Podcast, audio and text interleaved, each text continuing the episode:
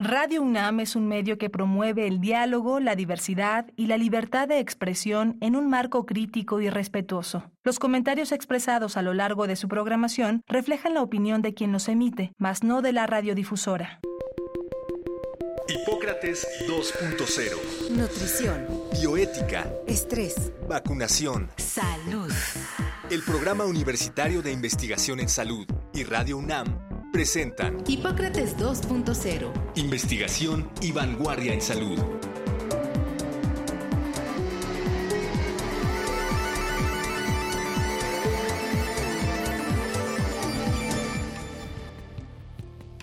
Hola, ¿qué tal? Bienvenidos a Hipócrates 2.0. Yo soy Mauricio Rodríguez, como cada semana les doy la más cordial bienvenida. Qué bueno que nos están sintonizando una vez más aquí en Radio UNAM. En el programa de hoy vamos a platicar sobre cannabis medicinal, un poco de qué va, en qué está México, cuáles son los principales riesgos, los pendientes. Y para eso invitamos al doctor Luis David Suárez Rodríguez a abordar este tema, así que pues escuchemos rápidamente su cápsula curricular y regresamos para saludarlo. Luis David Suárez Rodríguez, médico cirujano, egresado de la Universidad Nacional Autónoma de México. Se especializó en fitoterapia y acupuntura por la Universidad Autónoma Metropolitana. Es miembro fundador y actualmente presidente de la Asociación Mexicana de Medicina Cannabinoide, y a partir del año 2022 es coordinador académico en el Diplomado Internacional de Endocannabinología que imparte el PUIRE de la UNAM. Doctor Luis David Suárez Rodríguez, bienvenido a Hipócrates 2.0. Muchísimas gracias por aceptar la invitación. Al contrario, gracias a ti, Mauricio. No sé ni por dónde empezar porque se dice todo y no se dice nada con, con cannabis medicinal. Hace unos días había en Twitter una polémica porque si estaba bien o estaba mal que un reloj traía la imagen de, la marihuana y entonces el problema no era que costaba 38 mil pesos, sino, que, sino que tenía una planta en la, en la carátula del reloj. Pero, ¿por dónde debemos de empezar a hablar de cannabis medicinal? Y después vemos un poco en qué está México en el contexto mundial y las perspectivas. Pero, ¿de, de qué hablamos cuando hablamos de cannabis medicinal? Bueno, es muy importante esa pregunta porque mucha gente piensa que cuando decimos cannabis medicinal, lo que le vamos a recetar al paciente es que se fume un churro y la verdad es que no está nada más lejos de eso, ¿no? La cannabis, pues como ustedes saben, es una planta que ha acompañado a la humanidad, pues ahora sí que en toda su historia, la hemos utilizado desde siempre, no solo como medicamento, sino también como fuente de fibra, de alimento y de otras cosas. Entonces, ha sido una planta que ha acompañado prácticamente a todas las civilizaciones de la cultura humana y apenas ahora, en el último siglo, es decir, del siglo XX para acá, es que tenemos problemas con esta planta y su eh, regulación en muchos países. Es decir, antes, pues no se regulaba esto, todo el mundo utilizaba el cáñamo y la cannabis libremente, y a partir de 1937 que se da la Marihuana Tax Act y que pues se prohíbe el uso de la cannabis, empiezan una serie de problemas por todas partes, ¿no? Problemas porque pues es una planta que se usa y que se sigue utilizando. Y en México, ¿en dónde estamos? Fíjate que esta, esta pregunta, el otro día estuvimos juntos ahí en el, en el Instituto Nacional de Cancerología. Era un evento que, que reunía a varios especialistas, expertos en cannabis medicinal. En un Instituto Nacional de, de, de Medicina. Y, y lo triste es ver que dentro de los mismos médicos no queda claro que ya tenemos una ley, que hay un reglamento que entró en vigor el 12 de enero de 2021 y que esa ley regula el cannabis medicinal en México. Ahora, también pareciera que no hay ninguna ley porque si uno ve lo que está pasando realmente en la realidad, pareciera pues que no hay ningún tipo de regulación. ¿Y a qué me refiero con esto? Nuestra ley es muy clara. El reglamento que, elaboró pues la Secretaría de Salud y la, y la COFEPRIS en su momento, y que como digo se pro, promulgó y entró en vigor el 12 de enero de 2021, es un reglamento bastante bien elaborado. Está elaborado sobre todo con la visión de salud pública en el centro. Es decir, es un eh, reglamento que no permite algunas cosas que están sucediendo, sin embargo, ahora en el país. Muy claramente, el reglamento exige, ¿no? Que si vamos a tener un producto de cannabis, no pueda ser registrado como un suplemento alimenticio, porque los cannabinoides pues no son suplementos alimenticios. No podríamos, un suplemento alimenticio es algo que necesitamos, que sin eso no podemos tener una función. Claro ejemplo, la vitamina B12, ¿no? La hidroxicomalabina, o sea, no cobalamina, como le quieran llamar, esta vitamina, si no la tenemos, no podemos hacer eh, DNA, no podemos hacer ribosa para hacer este, bases de, nuestro DNA y, tener eh, reproducción genética, etcétera. Entonces, pues sí es una cosa que si no comemos, hay que suplementarla. Pero el CBD, los cannabinoides, por más que tengamos un sistema endocannabinoide, no tenemos CBD en el cuerpo humano, ni es indispensable para ninguna función. Entonces, este tema de que ahora en México hay cientos de productos registrados como suplemento alimenticio, que además pues no están elaborados con los estándares que requiere un medicamento herbolario. Mucha gente elabora eh, extractos de cannabis pues en forma bastante casera o artesanal. Se venden aparatos para hacer extracciones de cannabis pues de muchos precios. Hay desde un extractor de CO2 y unas columnas que cuestan pues varios miles de dólares, que es lo que tiene un laboratorio en su, en su planta para hacer una extracción con cromatografías de columnas. Hay uno que se llama Magic Butter o no sé cómo, que hace tu extracto y puedes hacer un aceite concentrado con cannabinoides para luego hacer repostería o gomitas y así. Hay mucha gente que está, compró esta, esta cosa en internet y ahora está vendiendo gomitas o, o, gotas de CBD, ¿no? Decías, es una planta que ha acompañado a la humanidad y ha tenido diversos usos, entre ellos usos ceremoniales, eh, usos como una planta medicinal y cada vez, sobre todo en los últimos 50 años, se fue generando más evidencia, en, primero en, en qué hay en los componentes de la planta y también en qué hay en el cuerpo que hace que tenga efecto lo que está en la planta. Eso por ahí de los 60 se hizo, ¿no? Por primera vez. Exacto. Y luego encontrar que en el cuerpo tenemos receptores, tenemos elementos biológicos que responden a esos, a esos elementos de la planta. Entonces, un poco eso explica por qué ha sido utilizada como, como una droga recreativa y al mismo tiempo ha habido mucho interés en que sea una planta medicinal. Estamos ahorita en un punto en el que tiene que avanzar la regulación hacia la parte medicinal para que se regule correctamente, pero eso invariablemente modifica la regulación de la parte recreativa del uso adulto, del uso lúdico y del uso industrial. Y entonces estamos en un enredo porque aunque hay reglamentos y leyes y está todo más o menos claro, están incompletas y no permite avanzar en la parte tanto medicinal como en la parte recreativa para regularla completamente bien y la parte industrial. Entonces, vámonos hacia la parte medicinal de que sirve puede servir, tiene potenciales usos terapéuticos de varias, de varias enfermedades, sobre todo el componente CBD de la planta, que sería como el que no tiene efectos tan, tan directos sobre el cerebro, ¿no? Sí, mira, la, la, idea es que la regulación médica en realidad pues no se está, o sea, el reglamento se emitió, pero pues no se está ejerciendo. Tú ves todos esos productos que puedes comprar ahorita en internet si pones CBD en tu buscador, pues te van a salir cientos de productos en México que puedes comprar pero ninguno cumple con el reglamento de cannabis medicinal, sino que por un, eh, digamos, un huequito de la regulación, pues se comercializa como suplemento alimenticio. En lo que sigue avanzando a nivel, digamos, internacional es el conocimiento científico, porque resulta que el sistema endocannabinoide, pues está en todas partes, no está nada más en el sistema nervioso central, está también desde todo el sistema hormonal, regulando la respuesta endocrina, por ejemplo, de las hormonas del estrés, el eje pituitaria, suprarrenales, hipófisis, este eje, pues ahí está el sistema endocannabinoide muy metido en la regulación de la respuesta del estrés y así también está metido en la, en la fertilidad. El, el sistema endocannabinoide regula un montón de cosas. Lo que llama mucho la atención, o por lo menos a mí me llama mucho la atención, es que pasó tanto tiempo que nosotros ignorábamos su papel. Y lo que estamos descubriendo ahora con la investigación moderna es que cada vez se le implica en mayores cosas al sistema endocannabinoide y luego salen mayores jugadores. Ya no solo tenemos, digamos, los, los endocannabinoides clásicos, y también tenemos las enzimas y tenemos los receptores. Ahora tenemos transportadores, tenemos moléculas de grasa lipofílica. Eh, desafortunadamente, y esto lo digo porque mucha gente seguramente tiene esta idea de que la cannabis es una panacea, Y lo que encontramos cuando hacemos investigación científica con rigor es que como todos los medicamentos, la cannabis es útil para algunas cosas, para algunas cosas es muy útil y para otras cosas no es útil. Y además, pues su, su aplicación, digamos, en pacientes que toman otros medicamentos es compleja, porque los cannabinoides se van y se metabolizan todos en el hígado. Exactamente. Entonces, el foco está puesto en el CBD principalmente, porque es el que tiene el mayor número de efectos biológicos y que tiene menos efectos sobre el cerebro, ¿no?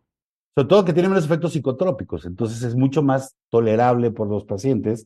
De entrada no están todos colocados, entonces pues es más manejable, ¿no? Y efectivamente puede, puede tener beneficio en muchas cosas, sobre todo porque es un gran ansiolítico.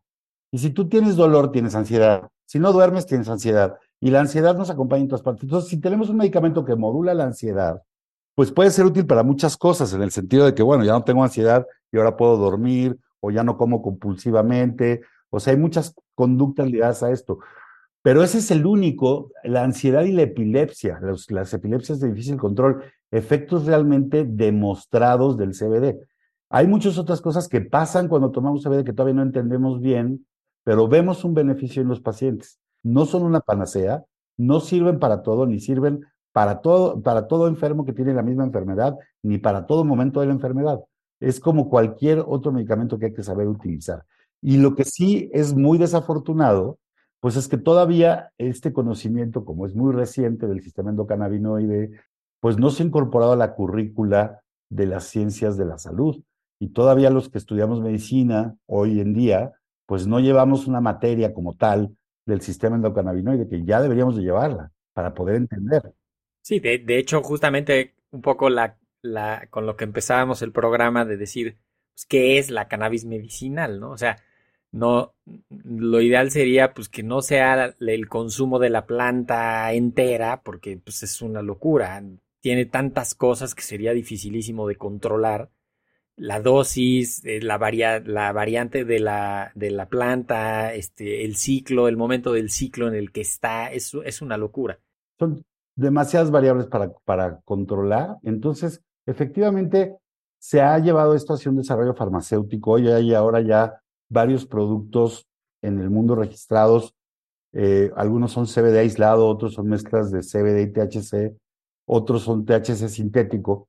En México no tenemos disponible ninguno de estos, desafortunadamente. El reglamento que tenemos permitiría que los tuviéramos aquí, pero nadie los ha traído, nadie los ha registrado.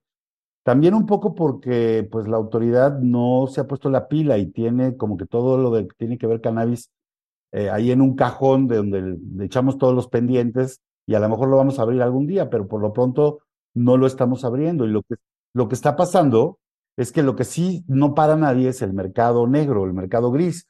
A ver, te pongo un ejemplo muy claro. Nosotros en la consulta de cannabis medicinal, pues es como una consulta cualquier otra, pero muchos pacientes que hablan y preguntan, te dicen, oiga, ¿y la consulta cuánto cuesta? X. Y, oiga, y la consulta, este, ¿ya incluye el medicamento? Pues no, el medicamento ni siquiera lo vendemos aquí. Yo le voy a dar usted una receta y tiene que ir a surtir eso con el proveedor de farmacias magistrales.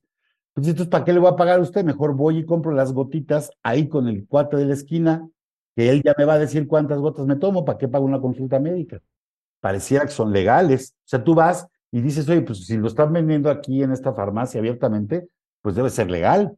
Y lo vas, lo compras y efectivamente por una laguna legal ese producto se puede comercializar, pero no cumple el reglamento. Si la autoridad lo revisara, probablemente no está bien etiquetado. Si le hacemos un estudio de contenido de cannabinoides, te aseguro que es muy probable que tenga más THC de lo que declara la etiqueta. Es lo más frecuente. En, en caso de que declare, ¿no? En caso de que lo declare, efectivamente. No, y es muy claro, a mí me han tocado pacientes que llegan a consulta con nueve frascos de CBD diferentes. Este me lo regaló mi hija, este lo compré en la esquina, este lo compré por internet. ¿Cuál le cayó bien? Ninguno. Con este me puse a ver elefantes rosas, con este estaba colgado de la lámpara, con este tenía taquicardia. ¿Qué tenía o qué, qué, qué, qué, característica tienen todos esos productos? Cuando hablas con el paciente, que el paciente presentó efectos de THC, no de CBD. Y a lo mejor puede ser que sea un poquitito, ¿verdad? pero puede ser que sea mucho y los cannabinoides, como cualquier otro medicamento, decíamos, pues tienen efectos adversos. Precisamente lo que el paciente no quiere manejar es la psicotropicidad. Es decir, si tu abuelito tiene dolor de rodillas, créeme que no se quiere poner pacheco, lo que quiere es que se le quite el dolor de rodillas y poder caminar sin dolor. Pero estar intoxicado y no entender y tener esta distorsión de la realidad y la, la percepción del tiempo cambiada y los ojos así todos ardiendo y, y, la boca seca, pues no es lo que está buscando un paciente, ni es lo que hacemos en la consulta de cannabis medicinal. En la consulta de cannabis medicinal, primero que nada evaluamos si un paciente eh, es candidato o no a recibir este medicamento. Quiero dedicar los siguientes minutos a, advertir los riesgos por el uso de productos no regulados que o que incluso pudieran estar regulados en Estados Unidos, porque ahí está más o menos regulado, pero que representan riesgos.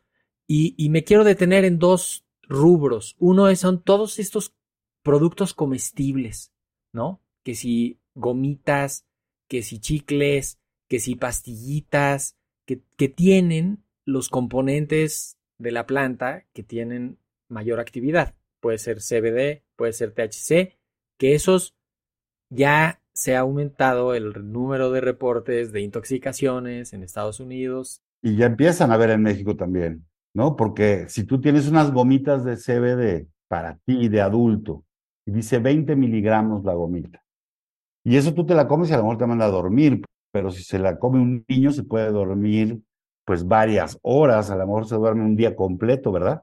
Y entonces eso ya representa un riesgo. La ingesta accidental de este tipo de productos sí es un riesgo importante, eh, pero es muy, mucho más importante el riesgo al que se somete a un paciente, digamos, un caso hipotético, que es cardiópata, que es hipertenso y que tiene dolor, y entonces para el dolor o que tiene insomnio, por ejemplo, su hijo, su hija o alguien de la familia le recomienda un producto de CBD o de cannabinoides que compra en el mercado ilegal. Y la persona del mercado ilegal dice, sí tiene un poquito de THC, pero tiene menos del 1%, porque viene a Estados Unidos y allá exigen que tenga menos del 1%. Perfecto, entonces este paciente se compra sus gomitas o su, sus gotitas y se lo toma. ¿Y qué es lo que le pasa? Que al rato tiene taquicardia y le puede dar una, una eh, eh, ¿cómo se llama? Una taquicardia supraventricular y hacer un extrasístole y tener una, una emergencia cardíaca, porque el THC, aunque sea en pequeñas dosis, tiene un efecto ionotrópico positivo, se acelera eh, la, frecuencia cardíaca y si el paciente no está bien compensado, pues puede ser un tema de riesgo. Y luego el CBD en especial, que como bien decías, pues tiene un montón de efectos, tiene muchas dianas, le gusta pegarse con muchos receptores, pues también tiene muchísimos medicamentos con los que interactúa. Pues, compite con algunos, es decir, se metabolizan en el mismo espacio que otros medicamentos. Entonces, si tomas CBD más, por ejemplo, eh, rifampicina, un tipo de estos antibióticos, pues dura más tiempo el espacio, eh, eh, el medicamento, y entonces puede haber una sobredosificación del, antibiótico o del de cannabinoide, y así tenemos un montón de detalles. Entonces, no es trivial. Y, y todas las interacciones con medicamentos de uso habitual. Así es. Antihipertensivos, anticoagulantes, antidepresivos, este, antiácidos, anal analgésicos, antiinflamatorios. De pronto. Antiepilépticos también. Exacto, este es como un llamado a, a todos, a los médicos prescriptores y a los pacientes que se fijen en las interacciones no solo de los cannabinoides, ¿no? sino de todos los medicamentos, porque las interacciones pueden provocar secuelas, consecuencias este, importantes, ¿no? Los cannabinoides afectan la función del hígado. Si una persona no advierte eso y no se da cuenta de que pudiera desde el inicio del tratamiento tener algún problema, se le va a desarrollar un problema más grave. Así es, y, solo hablamos, lo que se oye en redes y lo que se oye en medios es todos los casos de la cannabis en donde ha habido éxito terapéutico y hemos historias de este, muy bonitas de que me curé de artritis reumatoide, yo me curé de cáncer, yo me curé de no sé qué, pero lo que no se oye o se oye poco son todas las historias de fracaso, que también son muchas, y de pacientes que buscando cannabinoides, primero no encontraron el alivio que estaban buscando, luego tuvieron la mala fortuna de llegar con un médico o con una persona eh, poco preparada en el sentido de ético, de no tener eh, pues la capacidad de decirle al paciente, sabes que esto nada más te va a ayudar hasta aquí, y no esperes que te ayude hasta acá, sino gente que le dice, no, con eso te vas a curar de todo. Y entonces es bien peligroso y, la cannabis desafortunadamente pues ha estado mezclada entre, nos alejamos los médicos, nos sacaron de la jugada, nos prohibieron hacer investigación por años, y entonces quien tomó las riendas de todo eso y, eh, eh, fue el activismo para que se volviera a regular la cannabis y hubo muchos grupos que, que abogaron por esto, y dentro de ese abogar, pues se volvió un tema exclusivamente del uso adulto y del derecho a la libre intoxicación, y pasamos por la parte medicinal como de corrido, ¿no? ¿Qué es lo que pasó, por ejemplo, en Estados Unidos? En muchos estados de Estados Unidos, pues se aprobó el uso medicinal, pero realmente era para justificar el uso adulto, era para medicalizar el uso adulto, ¿no? Y en México un poquito está empezando a pasar eso también, porque ahora hay pacientes, ¿no? dicen, ah, como ya puedo ir por una receta, yo quiero que usted me recete, pero que me recete THC. Yo he tenido pacientes que quieren una receta para poderse dar un churro. Y eso no es así, ¿no? como el que como el que llega y te pide antibióticos así porque cree que los necesita, pero igual, ¿no? Así la, autoprescripción. No, y cannabinoides también. Hoy, hoy, por hoy se promueve el uso de cannabis como si fuera de esta parte la cultura del bienestar, cuando la cultura del bienestar o del wellness, pues es hacer ejercicio, es dormir bien, es comer sano, pero no es utilizar medicamentos. Esto es nuevo, porque pareciera que si no, pues entonces métele CBD, total, no pasa nada, ¿no? No, sí pasa. Esa es una postura con la que nosotros no estamos de acuerdo. Nosotros tratamos de promover el uso racional y científico de los cannabinoides y sobre todo, pues tratamos de inculcarle a, los médicos y a los estudiantes que, con los que podemos trabajar, pues que esto es un, un, tema como cualquier otro medicamento. No lo podemos ni maximizar ni minimizar, hay que situarlo en su sitio, hay que estudiarlo bien y hay que entender por qué sí, por qué no lo podemos utilizar, cuándo sí y cuándo no lo podemos utilizar. Y la verdad es que es un, terreno fascinante. No, totalmente. De hecho, justamente eh, iba a decir que hay eh, ustedes ahí en NAMCAN, que es eh, la Asociación Mexicana de Medicina Cannabinoide, tienen información disponible en, su página en, en, internet. También hay una fundación española muy importante que se llama Fundación Cana, que tiene materiales educativos para pacientes, para eh, educadores, para personal de salud, para prescriptores, ¿no? Y para público en general, sobre esto que estamos comentando, los límites, eh, en qué fijarse, con qué tener precaución, porque pues está entrando de manera indiscriminada, mm, promovida por, por los intereses económicos de los que tienen estos productos, en lo que les dan chance de que sigan siendo cosméticos, este, nutracéuticos o lo que quieras, eh, en lo que termina de entrar productos farmacéuticos ya bien al país, que también nadie se ha animado como a, como a tenerlo ya definitivamente, como, como lo decías. Eh, entonces, pues hay que acudir a esa información para desmitificar, para poner la, la justa dimensión, para poder ampliar la discusión y ya haremos un programa específico sobre el Diplomado Internacional de Endocannabinología que tenemos aquí en el Programa Universitario de Investigación sobre Riesgos Epidemiológicos y Emergentes en la UNAM, en alianza con la AMCAN y con la doctora Raquel Peirauve y la doctora Paola Cubillos, que son un par de expertas internacionales en el tema de, medicamentos basados en cannabinoides. Entonces, pues es, es parte de otro ejercicio. Estamos terminando una generación de 100 personas que por 232 horas en un año y tres meses estuvimos viendo todo lo que implica.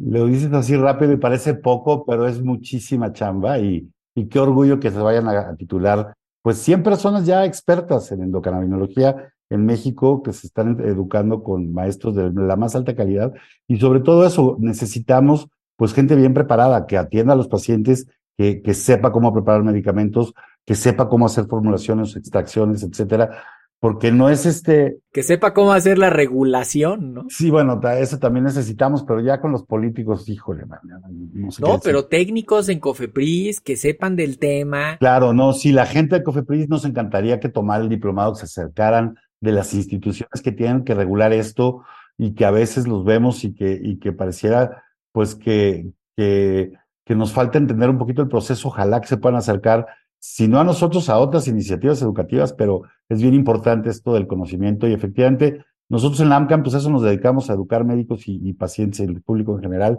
en temas de cannabis medicinal. Nos pueden encontrar en internet, así como AMCAN, AMM, CANN.org. también así en Facebook y en Twitter y en LinkedIn.